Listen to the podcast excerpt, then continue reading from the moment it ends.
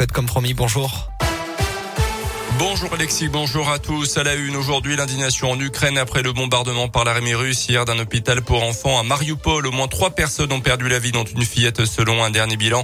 Le président Zelensky parle d'un crime de guerre et ce à la veille de discussions entre les chefs des diplomaties ukrainiennes et russes. Aujourd'hui, à Versailles débute un sommet européen de deux jours au menu l'indépendance énergétique du continent et la construction d'une Europe de la défense. En Auvergne, le plan blanc levé demain au CHU de Clermont annonce du préfet du Puy-de-Dôme ce matin, preuve que l'épidémie recule également chez nous. Une vingtaine de personnes sont actuellement en réanimation.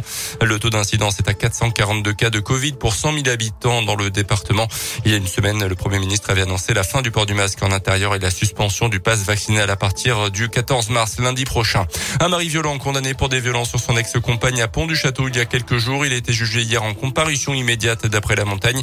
Cet homme d'une trentaine d'années récidiviste est déjà condamné en 2019 pour le même type de fait. À cette fois-ci écopé d'une peine de 16 mois de prison dont 4 mois ferme avec incarcération immédiate. Un accident de la route en marche de Paris-Nice hier à Montluçon. Un homme à vélo a été percuté par un motard de la garde républicaine sur une route empruntée par les coureurs pour revenir à leur hôtel. Le cycliste est grièvement blessé, le motard plus légèrement touché.